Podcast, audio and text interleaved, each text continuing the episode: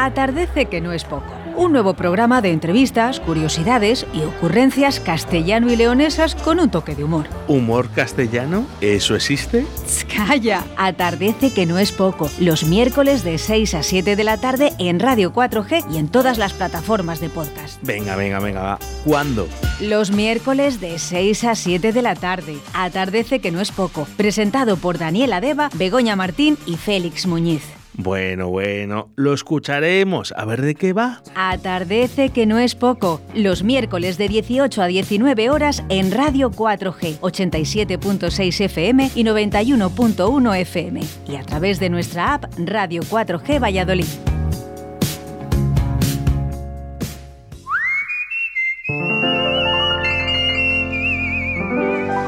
Atardece que no es poco. Nuevo programa de entrevistas, curiosidades y ocurrencias castellano y leonesas con un toque de humor.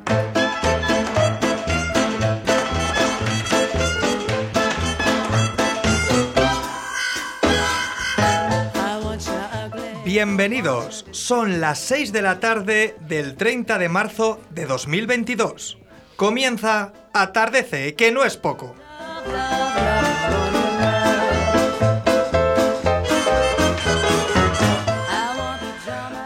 Y hoy es el último miércoles de marzo. Hoy cumplimos 8 programas. No soy yo muy de la numerología, pero me decían ayer que el número 8 pertenece al grupo de los números primarios. Evidencia para los matemáticos. No sé si para los de la ESO. Aunque, bueno, esto lo veremos con el nuevo plan educativo que se presenta. Lo que sí que es, el 8, es considerado el símbolo del equilibrio cósmico. ¡Toma ya! Y está relacionado con el equilibrio central, con la justicia y el mundo intermedio. A la persona que en la vida le toca este número, le gusta mucho trabajar. Yo no soy un 8. Y tiene el don de manejar dinero.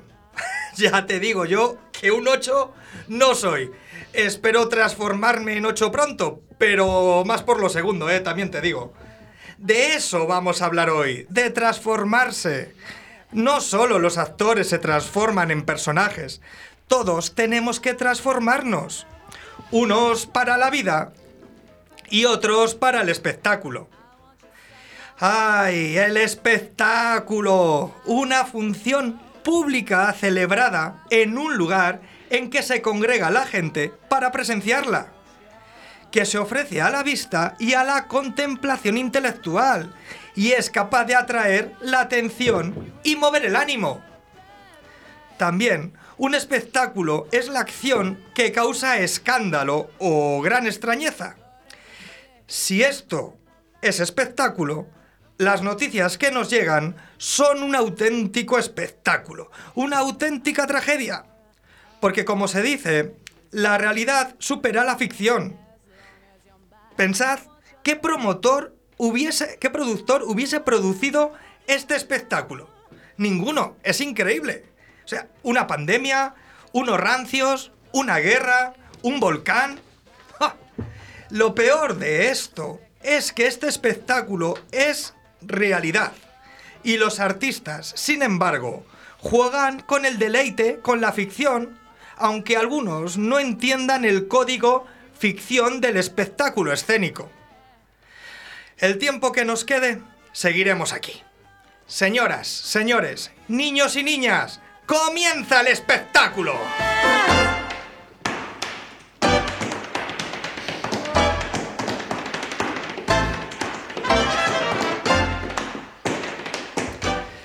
Muy buenas tardes, Bego, muy buenas tardes, Félix. ¿Qué tal ha ido la semana? Bien, bien, ha ido bien. La verdad es que no me puedo quejar. Hola, buenas. ¿Habéis celebrado todos los días mundiales de los que hablamos la semana pasada? Ay, madre, eso puede ser agotador. Pero mira, a colación de lo que decías del 8, eh, te puedo decir que ayer, por ejemplo, era el Día Mundial del Piano, porque era el día 88 del año. Y es que resulta que desde el siglo XIX los pianos modernos tienen 88 teclas. Así que ese día es el Día Mundial del Piano. Toma ya. Ya ves tú, y yo pensaba que un piano moderno era un Casio.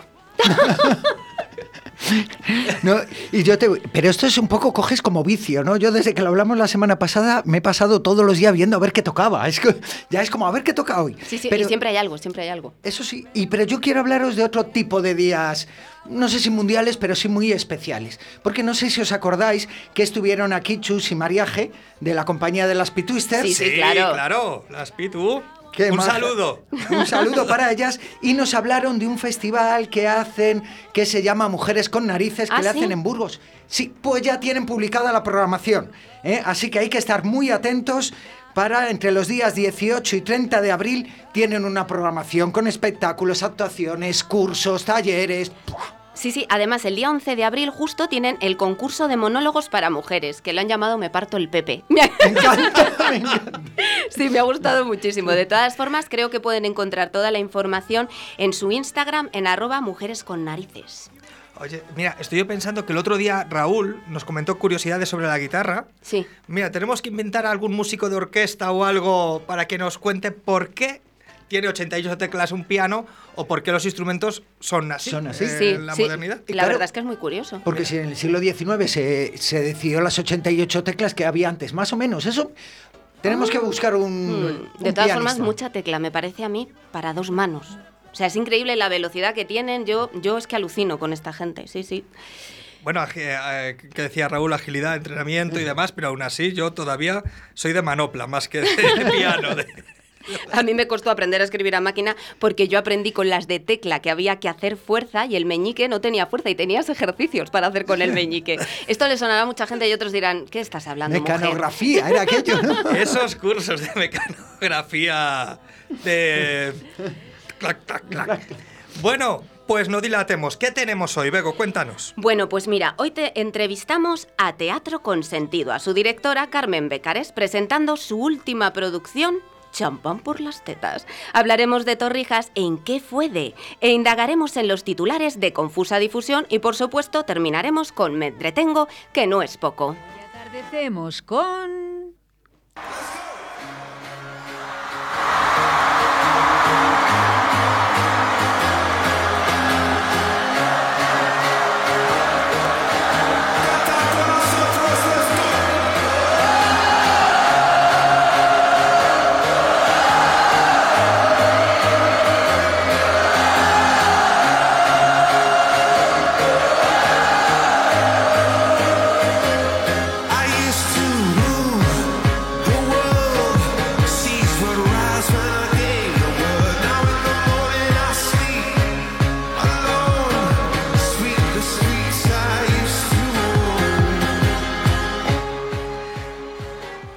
Carmen Bécares, actriz titulada por la Escuela de Arte Dramático de Valladolid, desarrolla la mayor parte de su carrera entre las compañías de teatro Rayuela Producciones y Teatro de la Abadía. Completa su formación teatral con estudios de doblaje, canto y danza oriental. Compagina su carrera de intérprete con la de profesora. Y actualmente desarrolla también la labor de dirección y producción en su propia compañía de teatro, Teatro Consentido. Muy buenas tardes, Carmen, ¿cómo estás? Muy buenas tardes, ¿cómo estáis? Muchas gracias. Nada, a ti por aceptar la, la entrevista. Bueno, eh, sabemos que estáis este fin de semana en, en el Calderón, en el- Ujú. dentro del programa Meet You, pero antes de, de llegar ahí, eh, ¿cómo Carmen decide meterse en el mundo de la interpretación? ¿Es algo Ah, que qué te buena pregunta. ¿Es algo que te viene de siempre? Un día te levantas así rápido de la cama y se te ocurre. No, la verdad es que no. Vamos a ver, yo en realidad eh, lo tenía como muy claro de pequeña y luego lo, lo abandoné y no hice nada por ello. Estudié otra carrera, de hecho, yo soy trabajadora social también, eh, trabajé como educadora social y, y siempre tuve ahí, suena un poco como atópico, pero es que siempre tuve la espinita clavada. Siempre tuve mucha relación con gente de arte dramático y al final cuando, cuando al final o al principio según como se mire claro cuando cuando estaba trabajando en servicios sociales ahí sí que fue un poco un pronto, ¿eh? No levantarme, pero dije, mira, me voy a presentar a las pruebas de la escuela, que me digan que no y me olvido. Y me dijeron que sí. Amiga, sí, me cogieron. la liaste, dije, la liaste. Sí, sí, hola, ¿qué tal? Hola, guapa. que Bueno. ya os voy oyendo a todos. Bueno, te- que, la lié, eh, es la lié, Bego que te sí. está hablando y, y está Hola, Bego, al otro bonita. micrófono Félix también. Hola, Hola, Félix, ¿qué Carmen. tal? Un abrazo a los tres. Y entonces te cogieron y ahí ya te hicieron cambiar, ¿no? Por lo que dices.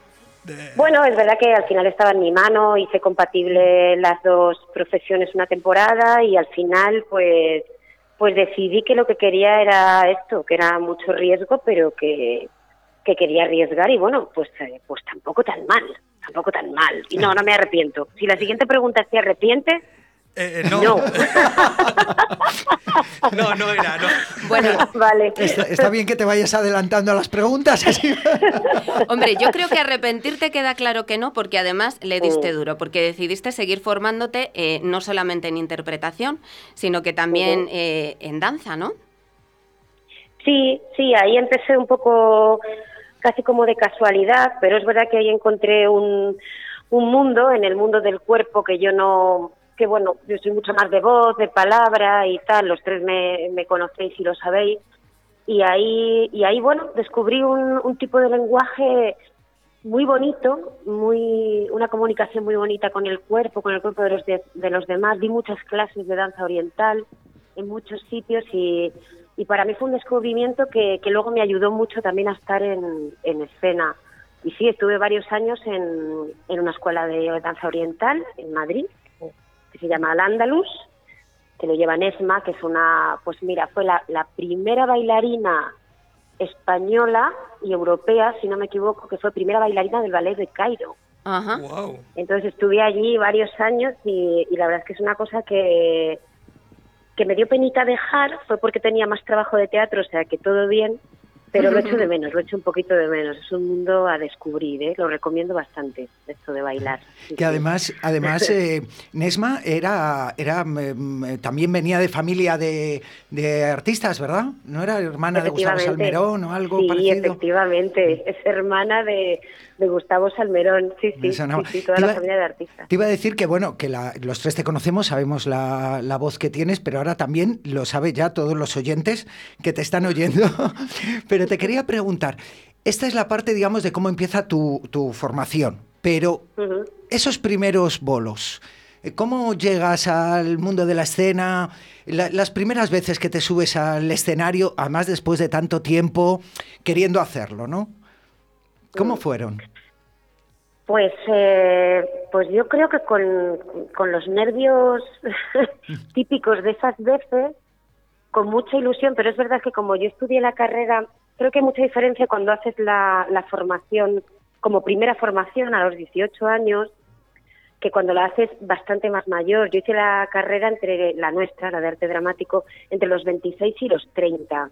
Bueno, eso no es mayor, somos jóvenes. No es Carmen. mayor. Pero- sí, pero con otra madurez, es verdad, es verdad.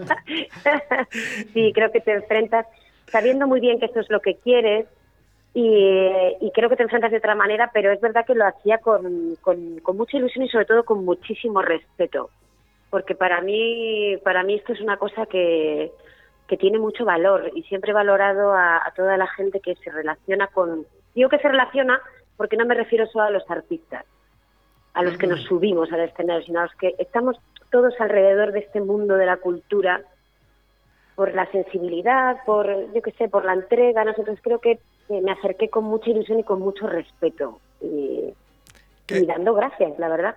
Qué bueno que, que digas esto, porque es verdad que se menciona poco y, y lo has abierto tú ahí un poquito, Carmen, y es que no solo a los que se les ve encima del escenario hacen el espectáculo, ¿no? Eh, es un gran equipo de gente que desde el técnico hasta, hasta el personal de sala tiene que estar con, con cariño hacia el, hacia el espectáculo. Yo creo Sí, que... Y también os aplauden a los que estáis ahí arriba, pero, pero no se ve a los tramoyistas, a los técnicos, que, que son parte también fundamental muchas veces de, de los espectáculos. Eh, y además yo creo que cuando, cuando, cuando hay equipo, y me refiero a eso, a todo el equipo, a lo que tú dices, creo que el público de alguna manera también lo respira. Creo que hay algo ahí que se nota ese, ese, ese equipo, esa, ese amor que hay entre todos con respecto a lo que estamos haciendo, ¿no? Al producto que estás mostrando. Y creo que eso se nota, se respira. Bueno, dentro de, de estos primeros bolos y tal, eh, tú una de las compañías de Valladolid con las que trabajaste es Rayuela Producciones y yo no puedo evitar hacer mención a ese Dogville maravilloso que además eh, tiene un premio Max y que no puedo evitar tampoco decir que ese- hay un pedacito de esa manzanita que te pertenece. ¿Cómo, ¿Cómo se siente uno cuando como actor está haciendo lo que quiere, está a gusto y además ese pedazo de espectáculo que era maravilloso? Muchas gracias. Sí, la verdad es que mm, siempre, o sea, todo el mundo nos habla de Dogville y, y nosotros hablamos mucho de Dogville también. Para mí Rayuela es un es un sitio muy especial. Me dieron y me dan muchas oportunidades. He trabajado muchísimo con ellos, he crecido con ellos y Dogville en concreto para todos fue un regalazo, pero un regalazo. Vamos, no. Y bueno, le tenemos mucho cariño y y nos gusta mucho pues como cuando tú Bego ahora haces referencia no como que se recuerda aquello no y, y fíjate había un gran equipo había ahí detrás éramos un, un gran equipo todos porque además había mucho montaje la escenografía era muy laboriosa y los técnicos o sea era una cosa muy fue una cosa muy vivida muy bonita y hombre la recompensa del Max pues pues no nos engañemos. Bueno, era teatro porque así lo eh, eh, se, se define el espectáculo, pero yo que lo pude ver en, en Calderón, era una danza, eh, toda la escenografía, eh, los tiempos medidos. Joder, un pedazo de espectáculo que yo creo que el que se despistase, se, hablo del equipo de trabajo, no del espectador, que, que se despistase, iba tarde, lo teníais espectacular, eh, medido. Sí, no, no te podías despistar, efectivamente, no te podías. Pero sí, no dudes que se lo comentaré esto, no dudéis a la gente que vea de ese equipo, porque es verdad que tenemos un, un gran cariño a ese espectáculo y muy buen recuerdo. Pero, y ahora que estás hablando de esto y un poco conociendo la trayectoria que tienes, me da la sensación de que es algo como que se ha reflejado siempre en tu trabajo, ¿no? Esta búsqueda de una compañía o de, de un trabajo en equipo, de un trabajo estable, incluso eh, trabajando en Madrid, que siempre parece más difícil o que parece que los trabajos suelen ser un poco más de asalto, ¿no? De mm, hago esto y me voy a otra compañía, me voy a otro sitio. Y tú siempre has tenido, ahora que lo comentas, esa búsqueda, ¿no? De, de tener una, un trabajo una compañía de trabajo estable.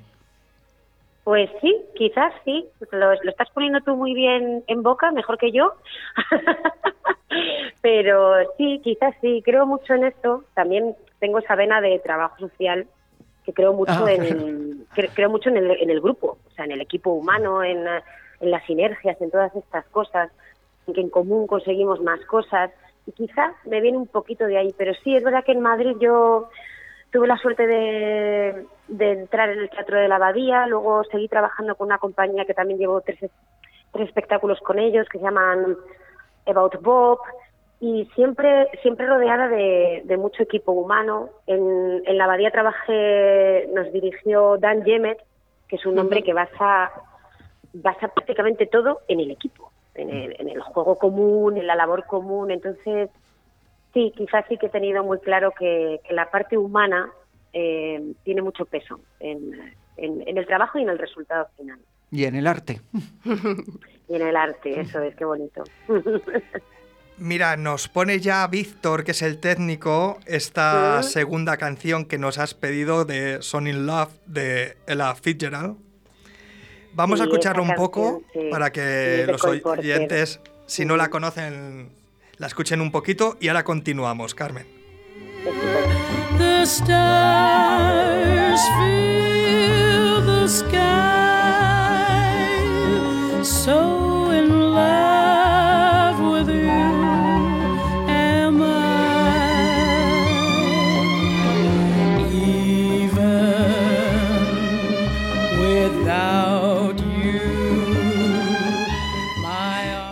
Qué gran voz, ¿eh?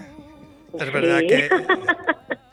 eh, no- tú que me conoces, perdona la confianza, no puedo decir lo mismo.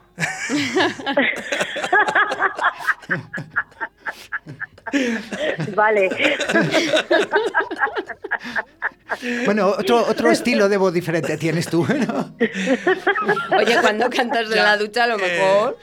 Ya, ya, es que. eh, bueno, pues eh, bueno, trabajamos un poco todos en esto para los oyentes y bueno, coincidimos Carmen y yo un tiempo en un montaje y la escucho, la toco escucharme cantar. Eh, La tocó, ¿no? Bueno, a ver, al lado de Pero- pero Carmen. te quiero igual, ¿eh, Dani? Te quiero igual. Pero bueno, no, que no se nos va la entrevista. Carmen, que te queremos, sabemos, quien quiera saber de ti, pues, pues te puede seguir en redes o irte a ver al teatro y, y ahí está. Pero vamos a presentar eh, este nuevo espectáculo que estáis ahí en el Meet You, eh, que hacéis teatro con sentido, que estáis Héctor y, y tú en la compañía. Cuéntanos un poco de qué va este gran título que habéis puesto, Champán por las tetas. Champán por las tetas, efectivamente. Pues bueno, nosotros eh, eh, hemos planteado un espectáculo eh, que es en clave de humor, pero que también queremos que juegue un poco con, con- la reflexión de, bueno, de ciertas cosas que, que estamos viviendo, que están cerca de muchos colectivos, pero es verdad que está todo en clave de humor y es un poco un juego de, de realidad ficción entre Lady Veneno y Héctor Matesan, ¿no? Hay un juego ahí que queremos que el público entre ahí entre qué cuenta Héctor, qué cuenta Lady, qué es verdad, qué es mentira, qué hay y estamos en eso, estamos ahí, no- te iba a decir equilibrando, pero estamos casi ya desequilibrando este tema, porque nos quedan dos días, entonces Estáis en esa No, recta pero- final de los nervios Sí, nerviosos. pero- Pues la verdad es que estamos, mm, estamos bastante tranquilos y estamos muy contentos y con muchas ganas de, bueno, de compartir el, el espectáculo. También nos hemos rodeado de un gran equipo, siento volver a lo mismo, pero No, no, está bien. eh, yo creo que eso lo tienes Sí. que poner en valor. eh. No siempre se Sí. trabaja con un gran equipo y tenerlo es una oportunidad. Sí, tenemos, o sea, estamos rodeados de gente, pues eso, que tiene mucho mucho respeto y mucho amor a la profesión y esto está hecho con mucho cariño, con, con todo el rigor que podemos y, y tenemos muchas ganas de presentarlo. Tenemos la suerte de haber tenido una residencia artística en el Teatro Calderón, que es aquí donde estoy ahora mismo, que he parado el ensayo para, para estar con vosotros un ratito. Y, y estamos en la sala Miguel Delibes, que por si no la conoce la gente es un teatrito más pequeño, que está como como debajo y, y la verdad es que muy muy bien, estamos muy contentos. Es una apuesta, nosotros creamos la compañía, Héctor Matesanz y yo, eh, creo que en 2019, es el segundo espectáculo que hacemos porque tenemos un cabaret con el cual ya llevamos girando, bueno, pues diría dos años, pero como estamos en pandemia no sabe uno cómo contarlo. ¿no? Pero bueno, nosotros ahí estamos. que es No, verdad eh. que es un espectáculo que funciona. Dime, dime, dime. No te iba a decir ahí con buen ojo, ¿no? Me hago una compañía, viene una pandemia, esto ya sabemos que... Ah, sí, sí. A, pe- a peor no puede ir, Claro. también te digo. No, Todo no, para arriba. no, no puede ir, no puede ir, efectivamente. Bueno, y además- No, no nos quejamos. Pero te iba- claro, cuando hablamos de este equipo eh, que tienes, es lo que decíamos antes, ¿no? Hay una persona en el escenario, pero luego ten- está detrás desde Raúl Ortiz, que es un ilustrador eh, con el que mm, llevamos trabajando muchísimo tiempo, que vamos, con el que lleváis trabajando mucho tiempo, con Verónica Serrada, es decir, tenéis ahí, habéis juntado... un- tenemos, mira, tenemos también en sonido tenemos a Fabi Sainz, en las luces tenemos a Suso Frutuza y a Miguel Salinero, eh, has nombrado tú ya a Verónica, tenemos eh, en el vestuario Fuencisla Martín y en asesoría de escenografía y vestuario a Nuria Martínez. No sé si me estoy dejando a alguien, pero bueno. Te iba a decir, has entrado, todo- has entrado en los nombres y ahí es cuando... Ya, ya, ya, ya lo ¿Por qué no me has cortado antes? Yo como ibas Claro, también digo, lleva una chuleta. No. Pues, pues mira, eso ya dice mucho, ¿eh?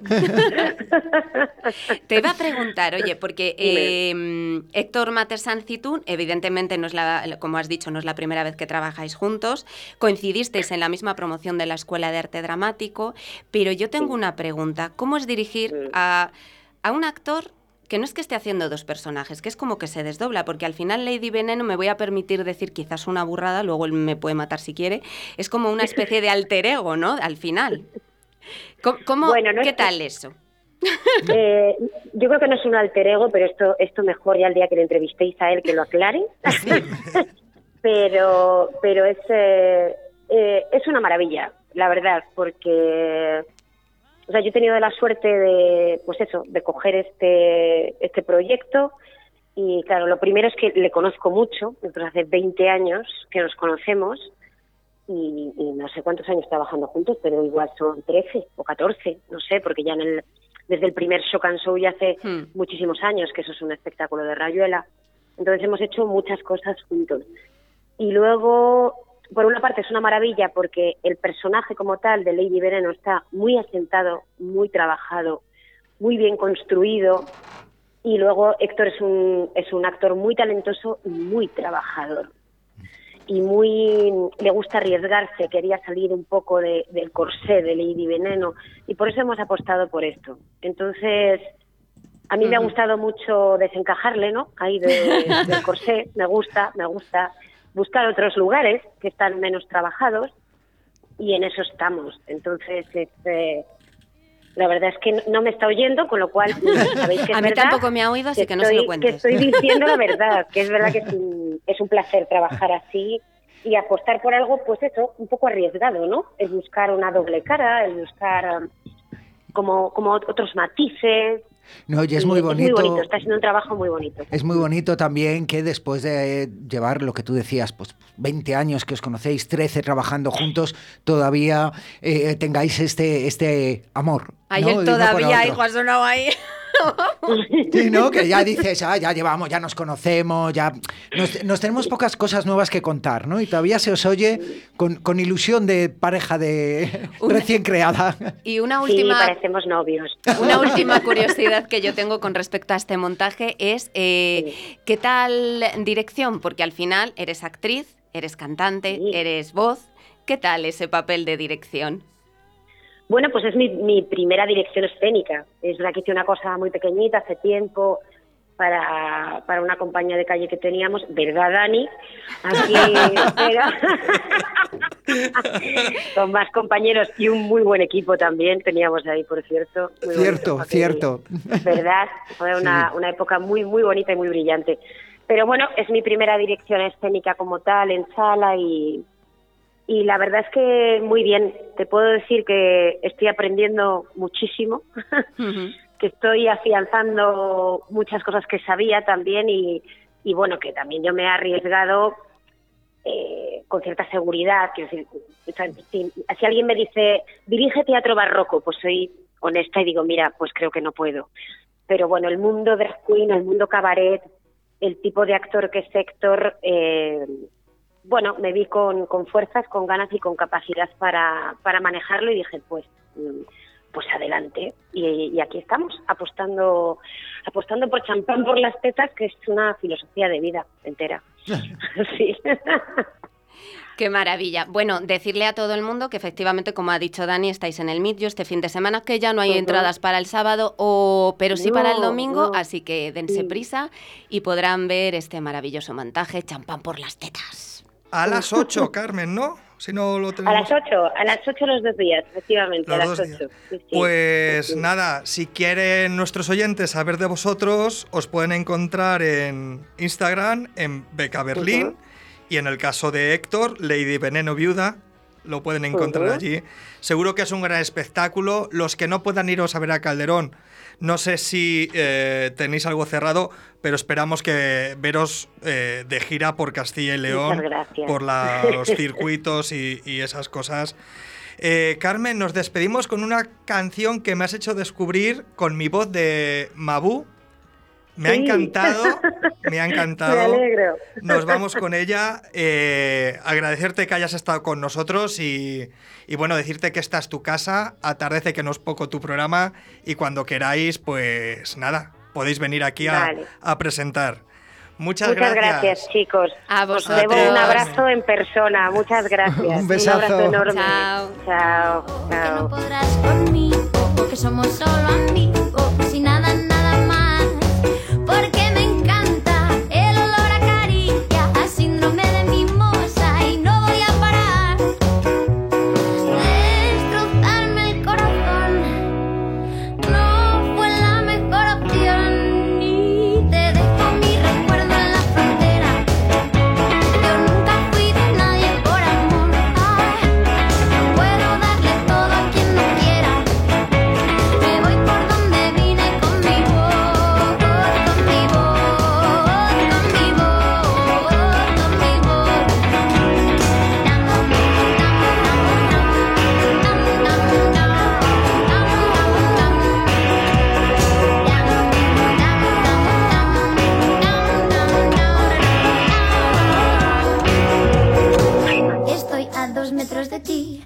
allá de tu nariz y no tienes nada que decirme a mí. Puedo oír el eco de tu voz declarando guerra al sol y en este duelo somos dos. Porque me encanta el olor a caricia, a síndrome de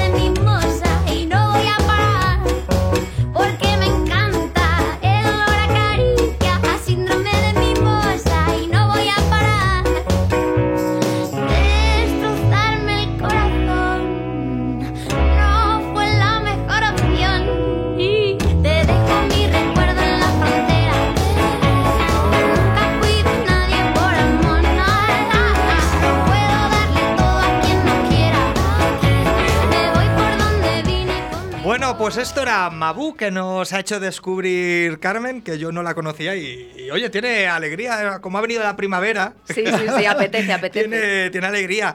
Eh, bueno, vamos a recordar las redes sociales del programa, que teníamos nuestro Instagram y nuestro Twitter, y ahí nos podéis encontrar en arroba atardecepr de atardece, que no es poco, P de poco. También tenemos nuestro correo, que es atardece, que no es poco, 4g, arroba gmail.com. Y bueno, y tenemos nuestro teléfono, nuestro WhatsApp que inauguró Johnny la semana pasada, que es el 681 07 22 97. Y ahí, bueno, pues pueden hacernos llegar eh, saluditos, eh, decirnos de qué les apetece que hablemos, alguna promoción de algunos espectáculos. Eh, os estamos esperando ansiosos. 681 0722 97. Y nada, pues ahí nos podéis encontrar, nos podéis enviar información, eh, si estrenáis algún espectáculo, disco, eh, como nano, si pintáis un silo, pues pues, Pues venir. venir también. Eh, y nosotros continuamos con el programa.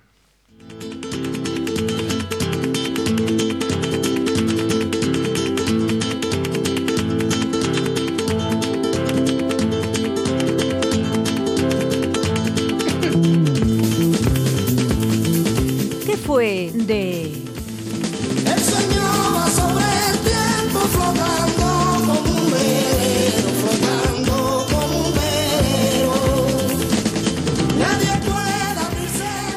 Y empezamos tu sección ¿Qué fue de? Bego, ¿de qué nos hablas hoy?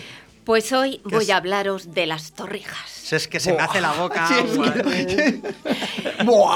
Es que esa pequeña delicia, creada con sencillos ingredientes, pues hijo, que es que llama la atención y más en esta fe- y más en estas fechas. Vamos a ver, que no es que quiera yo otorgarle a Castilla y León el origen y pertenencia de este manjar, para nada. Pero es que ha querido la casualidad que me topase con uno de esos datos curiosos que nunca esperas y que resulta que que consultando la vida de Juan de la Encina, he descubierto que este salmantino fue el que le dio nombre a las torrijas. Bueno, torreja, porque existir ya existían. Pero desde que él nombró, las nombró así prácticamente en toda España popularmente, se las ha llamado torrijas. Y claro, ¿qué queréis que os diga? Juan de la Encina, poeta, músico, dramaturgo, bueno, un currículum que, que es que no le falta de nada. Pues era un hombre muy interesante. Pero chicos, que se me ha cruzado la torrija por en medio. Y es que está de ser, se han alineado los planetas, yo os tengo que contar de tan popular dulce. Hombre, yo prefiero que hables de las torrijas que no de Juan de la Encina. Pa- para Juan de la Encina habrá tiempo. Habrá tiempo. Os voy a decir una cosa, me he estado debatiendo, ¿eh? Pero es que no dejaba de encontrar conexiones de Castilla y León con las torrijas. Y es que resulta que desde do- 2013 la Academia Leonesa de Gastronomía realiza en la ciudad de León el concurso nacional de torrijas para cocineros profesionales, eso sí, ¿eh? En cuatro categorías establecidas: torrijas tradicionales, torrijas innovadoras, saladas y stevia. Y es que yo creo que en este afán que tenemos de convertir las comidas altamente calóricas en fit, hasta con stevia las hacen, ¿eh? Fijaos. Pero bueno, a ver, os voy a decir también nada nuevo para las torrijas que he descubierto que le han sobrevivido al tiempo y se adaptan que no veáis. Bueno, de una forma además deliciosa. Y que además es inevitable, pues oye, el comérselas. Voy a comerte.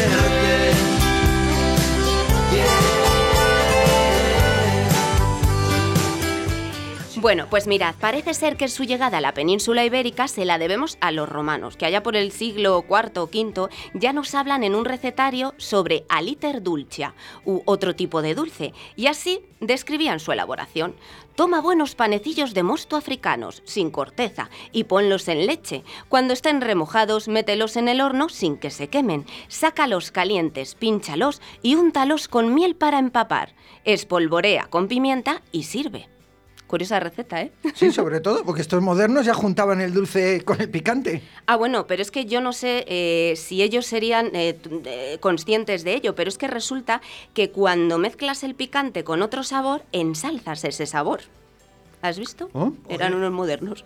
Bueno, luego ya en la Edad Media las torrijas eran muy conocidas y extendidas en cada lugar, eso sí, con su nombre. De hecho, en algunos rincones de España aún se las conoce con esos nombres. Por ejemplo, en Menorca eh, son sopes de parida, o en Galicia, torradas de parida. O los sefardíes, que ya por aquellas andaban aquí, os lo recuerdo, se llamaban rebanadas de parida. Y es que cuando ibas a casa de una recién parida, ¿qué le llevabas? Pues mm, flores. Bueno, flores silvestres en esa época, me imagino que no habría- Pañales, que están carísimos. Trapos para pañales. Trapos para pañales en esa época. Bueno, pues os diré que estáis totalmente confundidos y que era costumbre llevar a la reciente madre los ingredientes necesarios para hacer torrijas, sobre todo si había parido con esfuerzo. Y en este tiempo el dicho de que lo que se come se cría realmente es que se pensaba.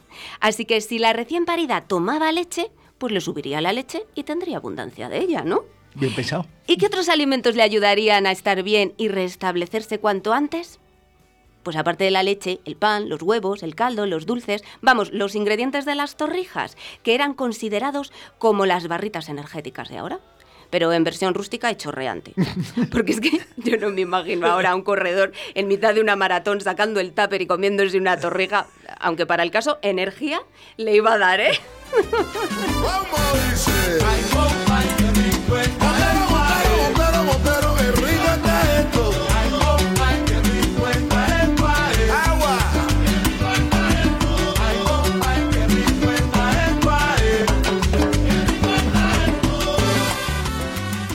Y es que resulta que a las torrijas se le achacaban un montón de beneficios. Las torrijas eran como el aloe vera ahora, que te lo comes, te lo bebes, te lo restriegas, hagas lo que hagas, algo te cura. Pues las torrijas parecido. Y aquí es donde aparece nuestro Juan de la Encina poniendo nombre para definir aquel dulce y haciéndonos partícipes de las costumbres de la época. En su cancionero de 1496 incluye un villancico en el que unos pastorcillos cantan sobre los regalos que llevan a Jesús recién nacido y su madre. Decía algo tal que así, no piense que vamos, su madre graciosa, sin que le ofrezcamos más alguna cosa que es de gran valor, madre del Redentor. En cantares nuevos gocen sus orejas, miel y muchos huevos para hacer torrejas, aunque sin dolor parió al Redentor. Ole ahí. Y desde entonces el, pulpo- el popular villancico en Castilla y León le dio nombre a las torrijas y desde entonces pues se llaman así aquí. Pero hacer torrijas, que sepáis que no estaba a la altura de todos los bolsillos y por eso pues las recetas se iban adaptando. Se mojaban en leche cuando había, utilizando incluso en ocasiones leche de mujer, porque en la época se pensaba que la mejor leche era esa y además de animales pues no siempre tenían. Era un alimento muy perecedero y mm, que te quedabas sin leche, pues las mojabas en vino. Pues ahí está muy bien, optimizando recursos, hay que aprovechar lo que se tiene. Bueno, y ya de terceras, pues si no había ninguna de las dos cosas anteriores, pues las mojabas en agua. Ah, y lo, claro, no siempre se podía rebozar en huevo, eh, y bueno, espolvorea- espolvorearlas con azúcar era todo un lujo. Oye, Bego, eh, me has pillado aquí que me quedo con la frase anterior arriba que has dicho, que las mojaban en vino. ¿Viene de ahí lo de que va- llevas una buena torrija por mojarlas en vino? Pues mira, Dani, me alegro de que me hagas esa pregunta. Porque tú también te la has hecho, ¿verdad? Sí, touché. Tú también la has mirado. Es que así no parezco yo la rara, Gobán. Pues es que resulta que en el siglo XVII, aunque las, torreja- las torrijas seguían ligadas a los nacimientos y se ofrecían tanto a la madre como a los invitados que acudían a conocer al bebé, vamos, que se montaba la fiesta para celebrar que nadie se había muerto, pues también pasaron a consumirse en algunas tabernas y popularmente pues se servían con un vasito de vino. Bien, hay alguno que vio el negocio y dijo, mira, Hombre, eso siempre. Eh, siempre hay alguien listo, tenlo claro. Pero es que ya sabéis lo que pasaba en las tabernas. Bueno, y ahora.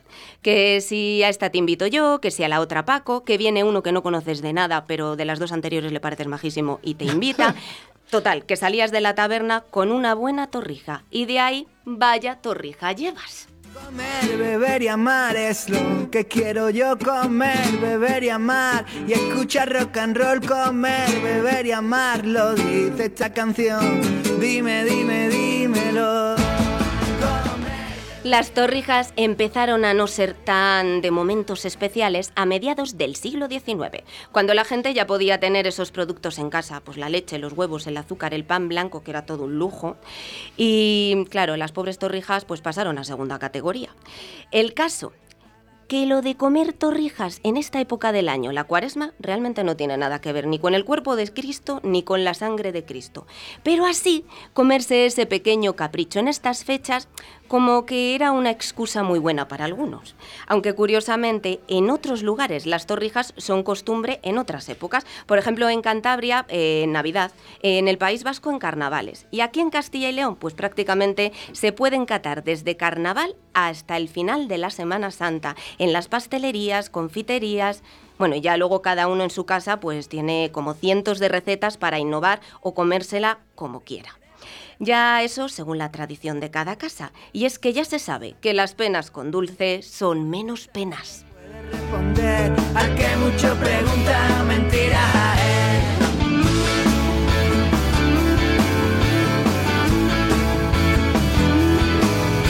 Y si alguien te pregunta, le puedes responder al que mucho pregunta, mentira a él. Comer, beber y amar es lo que quiero yo comer,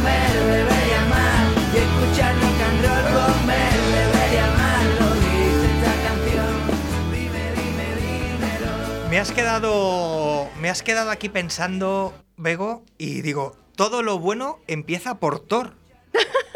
Torrija, torreznos, tortilla. El dios Thor. Dice, todo lo bueno. Oye, mira, tienes que buscar de esto, a ver si tiene su cosa. ¿eh? Sí, porque todo es bien. Porque todo lo bueno.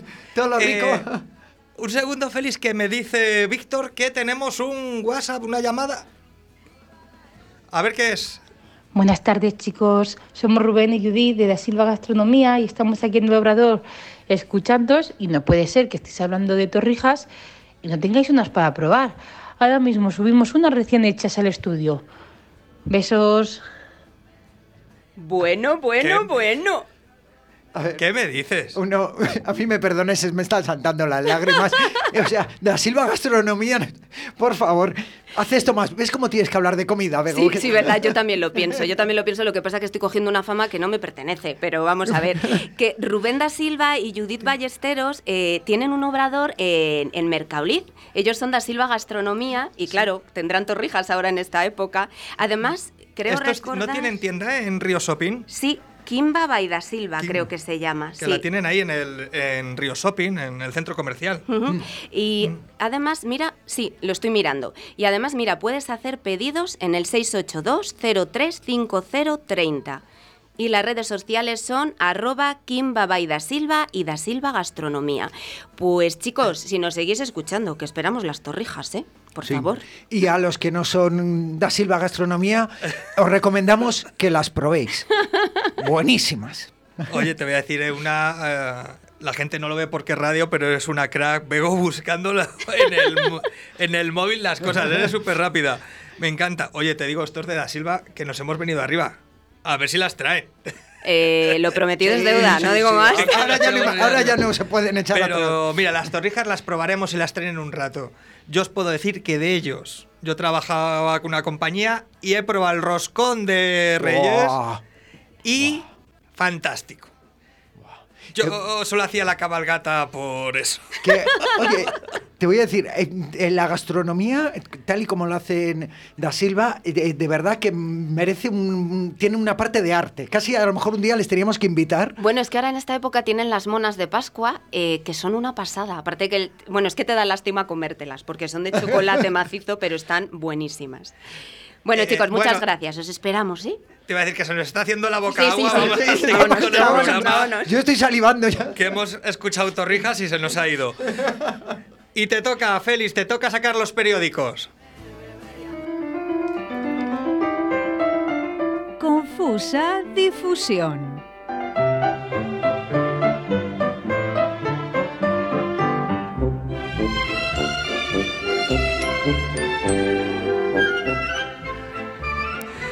Bueno, ¿y qué, de qué nos vas a hablar hoy? ¿De películas como la semana pasada? ¿De, de qué toca hoy? Hoy. Hoy. mm, Hoy no lo sé. Uy, madre. Pero feliz. Sí, es que no sé de qué. O sea, sí sé, yo tengo los titulares, sí que sé, pero es que. real- A ver, ¿cómo os explico esto? Son titulares que son, para mí, mm, difíciles de entender, que a lo mejor soy yo un poco cabecicubo y a veces no lo entiendo. Porque son titulares que son sencillos, pero que no entiendo de lo que se refieren. Entonces, no sé muy bien. O sea, bueno, realmente traigo los titulares para que me los expliquéis. Entonces, como además la semana pasada esto funcionó bien, os propongo un juego.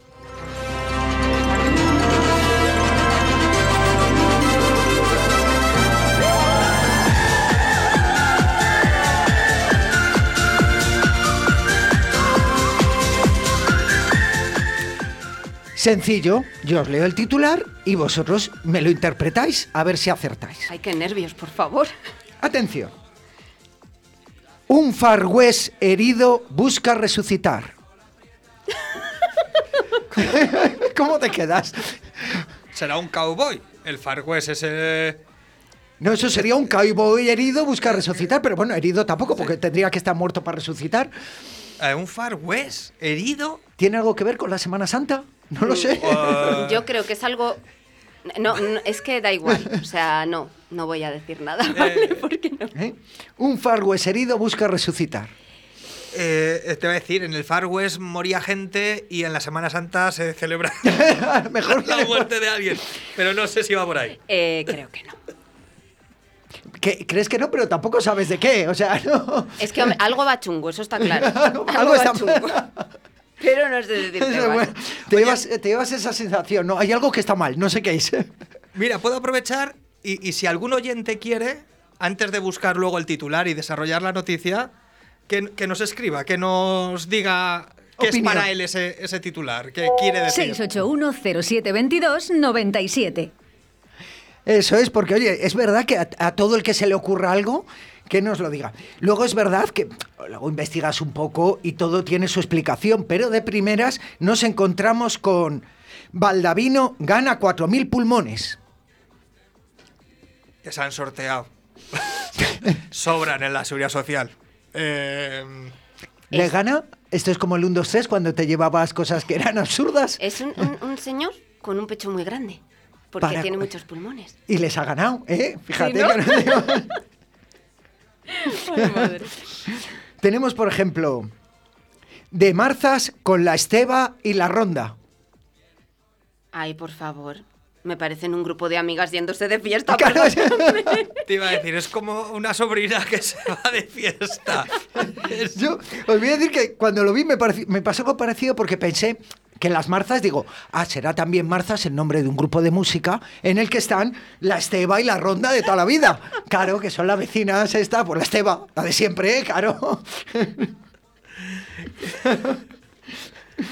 y luego, por ejemplo, hay uno que me, me ha mezclado conceptos eh, que en un momento eh, digo, leo, Ramsés es el técnico ideal para cambiar el curso. Ramsés, primero, segundo. ¿Qué Ramsés? ¿El curso del Nilo? ¿Qué vamos a cambiar? Eh, Ramsés no era de. mm, ¿Egipcio? No, pero. De toda la Juan, vida. No hay un diccionario. El Ra- Ramsés había un diccionario, ¿no? Ah, eh, el Ram. No, El Ramsés. De, Paso de- palabra. De egipcio. Era ahora. De egipcio, castellano, castellano, egipcio. Jomar.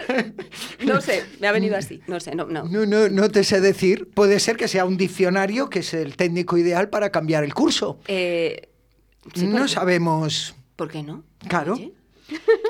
Claro, este que me ha mezclado palabras que me despistan. El empeño imposible de un Cid en verde. De un Cid. De un Cid.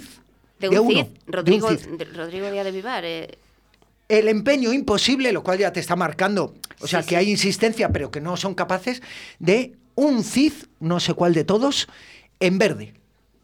Un Cid. Eh, ostras, no lo entiendo muy bien, ¿eh? La verdad. Mm, No lo sé, yo es que encima, después de lo que contó de los comuneros, que si uno no era, que se había cambiado por el primo, a ver si el Cid va a estar vivo. A Hombre, perdóname, pero te recuerdo que lo montaron en caballo para asustar y, y estaba ya muerto el hombre, o sea, de cuerpo presente. A ver si sigue cabalgando.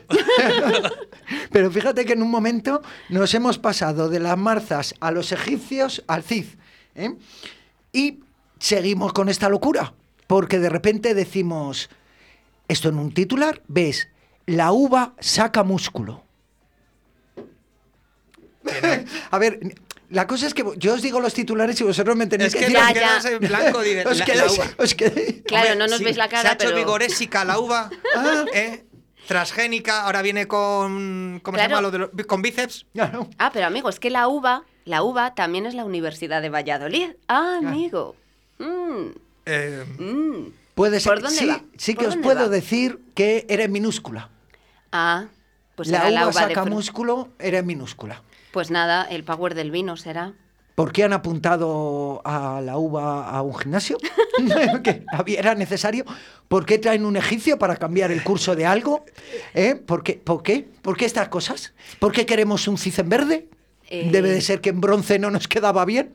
debe- yo qué sé, la uva está ahí dándolo todo en primavera. Y os voy a dejar con el último que me he encontrado, que es el fantasma del macrobotellón de Jueves Santo asoma de nuevo en San Martín. Chun, chun, chun. no me digáis que no. Toma ya. El fan, repíteme, el ¿Eh? Fantasma. el fantasma del macrobotellón de Jueves Santo asoma de nuevo en San Martín. Quin, quin, Que quin, no el del viernes, el fantasma del jueves. Del macrobotellón del Jueves Santo, sí. Es Que el debe ser el nombre completo. El macrobotellón del viernes, bien. Ese sí, no asoma, ese no asoma. Bueno, es que el. Jueves Santo eh, tiene lo que tiene. Un fantasma. Un Eh, fantasma. Un Y fantasma por lo menos. y botellón. Pero bueno, Bueno, no vamos a tiene entrar mucho en eso. por, bueno, por toda la comunidad. Hay en varias provincias donde se celebra. La procesión de los borrachos, por borrachos, ejemplo, en Zamora. eh, En León está. San Geranín. San Geranín. Sí, pero también te digo, ¿es un fantasma eh, que asoma? No estaba muerto, que estaba de parranda. Bueno, chicos. Pues hasta aquí los titulares. Tenemos que continuar. Muchas gracias, Félix. A ver qué nos trae la semana que viene. Y nosotros continuamos.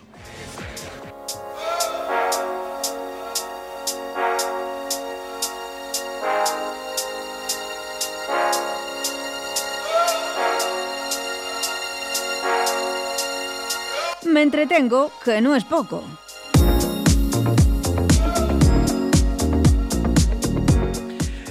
Pues llegamos a nuestra agenda semanal con Me entretengo que no es poco. Así que apunten ustedes qué pueden hacer por las provincias de Castilla y León. Y empezamos pues por León, Félix. Pues en León, acercarse a Ponferrada, darse una vuelta por su castillo templario y si es el viernes día 1 a las ocho y media, ir al Teatro Vergidun a ver a la compañía Jesús Rubio Gamo con su espectáculo Gran Bolero. Palencia. Pues en Palencia podemos visitar la Catedral de Palencia, por ejemplo, esa bella desconocida. Y luego el viernes 1 a las 8 y media de la tarde en el Teatro Ortega de Elton John Experience. El sábado 2 a las 8 y media en el Teatro Principal Tres Sillas con Fetén Fetén y Miguel Maya. Burgos. El sábado 2 a las 8 en el Centro Cultural Caja Burgos de Villarcayo de, de Merindad de Castilla la Vieja podemos ver a la Befana Producciones Teatrales que presenta Juana, Reina Comunera. Y el domingo 3 puedes acercarte a conocer el Museo de la Evolución Humana en el mismo Burgos y cuando veas que son cerca de las siete y media te vas al teatro principal para poder ver a Pedro Casablanc y Maru Valdivieso que presentan Decadencia. Zamora. Pues mira, en estas fechas os podéis comer una aceitadita por allí, eso sí, luego bajáis y subís unas cuantas veces Santa Clara y ya luego pues os acercáis al teatro principal el viernes 1 a las ocho y media de la tarde y podéis ver a Raquel Andueza y Jesús Fernández Baena en In Paradiso. Y el sábado 2 en el Teatro Municipal de Bermillo de Sayago, la compañía Baichimo Teatro con cuentos para niños perversos. Valladolid. El sábado 2 a las 7 en el Teatro Municipal de Pedrajas de San Esteban nos podemos ver a Charo Jaular con Un bosque de cuentos. Y el sábado 2, si vais a Zaratán, primero catáis unas morcillitas del lugar y a las 7 en el Teatro Azarbe podéis ver a Rita Clara con su espectáculo Atento Flamenco en la décima muestra flamenca. Soria.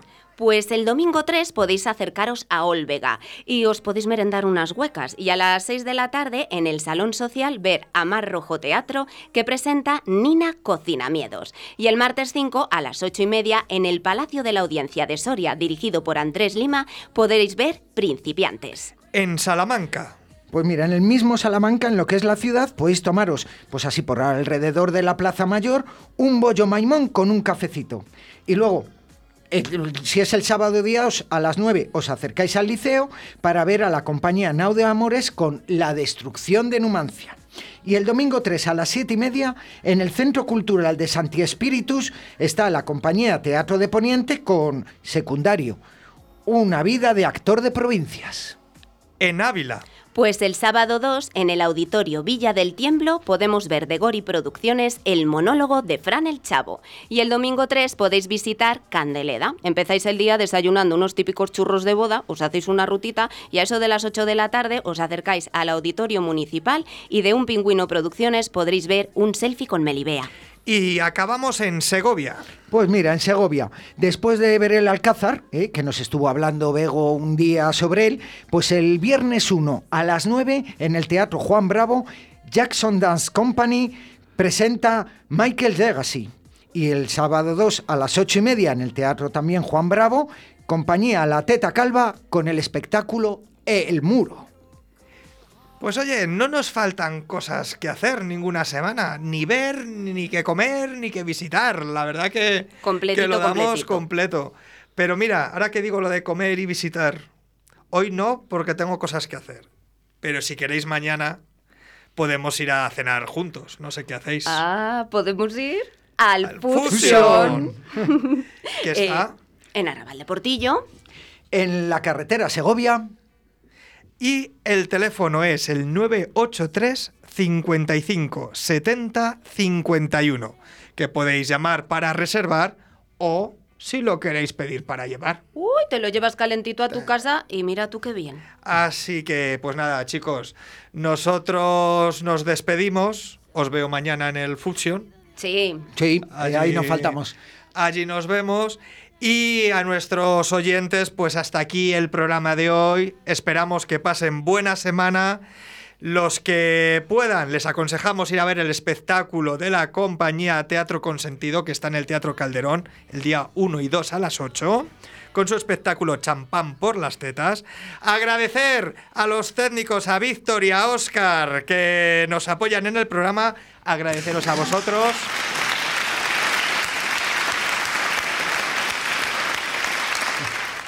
Y bueno, pues nada, que tengan buena, buena semana. Y hoy les vamos a dejar con un grupo leonés que se llaman Sí o qué. Y su canción es Salitre. Pues nada, buena semana. Y hasta aquí, atardece. Que no es poco. Chao, chao. Chao. Una tarde tan bonita como alguna. Solo se sobre la piedra caliente al pasar. No está de más, ya no hay gente cerca del mar. Y vuelvo a respirar el pelo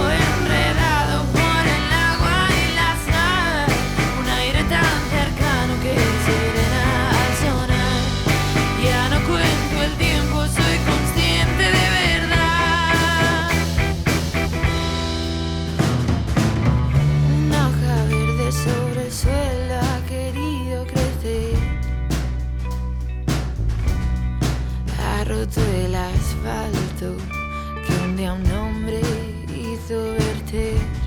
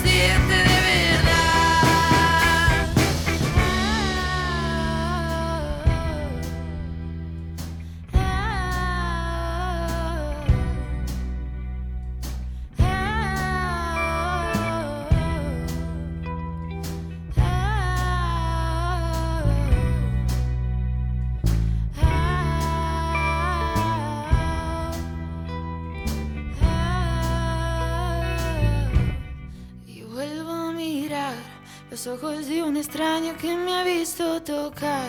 Sonríen mientras canto lo que me hace olvidar. Ya no cuento el tiempo, soy consciente de verdad.